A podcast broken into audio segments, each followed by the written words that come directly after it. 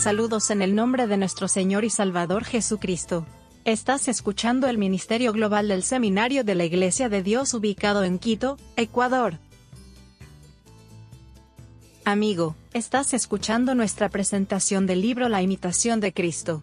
Esta obra teológica fue escrita alrededor de 1418 por Thomas A. Kempis. Este libro tuvo un impacto profundo en el joven John Wesley e influyó en su pensamiento en la línea de la santidad antes de su conversión. Fue escrito para ayudar a los cristianos serios en la búsqueda de la santidad en una época en que la santidad estaba confinada al monasterio. Aunque está teñido de superstición y dependencia de las buenas obras, todavía tiene mérito para todos los que quieran comprender los fundamentos de la santidad práctica en la vida diaria. Para comodidad de nuestros estudiantes, nuestra presentación de este trabajo teológico se divide en cuatro libros. Se presenta un capítulo por podcast. Algunos capítulos son muy cortos, otros son largos, pero cada capítulo presenta un tema único en la búsqueda de una vida santa. Imitación de Cristo. Tomás de Kempis. Libro primero. Contiene avisos provechosos para la vida espiritual. Capítulo 11.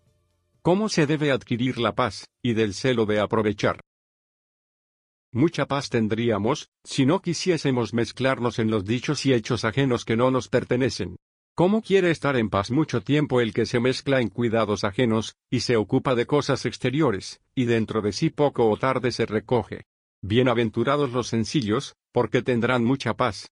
¿Cuál fue la causa por que muchos santos fueron tan perfectos y contemplativos?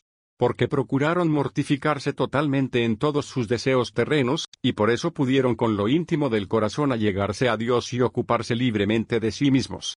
Nosotros nos ocupamos mucho de nuestras pasiones, y tenemos demasiado cuidado de las cosas transitorias. Y como pocas veces vencemos un vicio perfectamente, no nos alentamos para aprovechar cada día en la virtud, por esto permanecemos tibios y aún fríos. Si estuviésemos perfectamente muertos a nosotros mismos, y libres en lo interior, entonces podríamos gustar las cosas divinas y experimentar algo de la contemplación celestial. El total, y el mayor impedimento es, que no estando libres de nuestras inclinaciones y deseos, no trabajamos por entrar en el camino de los santos. Y cuando alguna adversidad se nos ofrece, muy prestos nos desalentamos y nos volvemos a las consolaciones humanas. Si nos esforzásemos más en la batalla peleando como fuertes varones, veríamos sin duda la ayuda del Señor que viene desde el cielo sobre nosotros, porque siempre está dispuesto a socorrer a los que pelean y esperan en su gracia, y nos procura ocasiones de pelear para que alcancemos la victoria.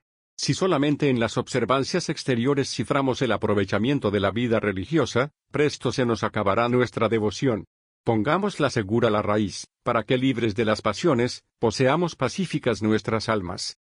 Si cada año desarraigásemos un vicio, presto seríamos perfectos, mas al contrario experimentamos muchas veces, que fuimos mejores y más puros en el principio de nuestra conversión que después de muchos años de profesos. Nuestro fervor y aprovechamiento cada día debe crecer, mas ahora se estima por mucho perseverar en alguna parte del fervor primitivo. Si al principio hiciésemos algún esfuerzo, podríamos después hacerlo todo con ligereza y gozo.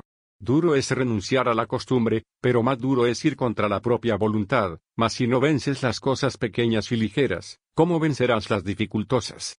Resiste en los principios a tu inclinación, y deja la mala costumbre, para que no te lleve poco a poco a mayores dificultades.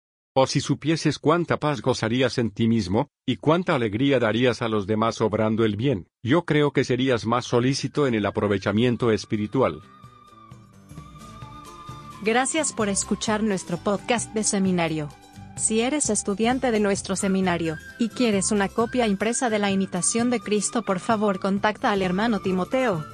Únase a nosotros la próxima vez para obtener más enseñanzas cristianas maravillosas.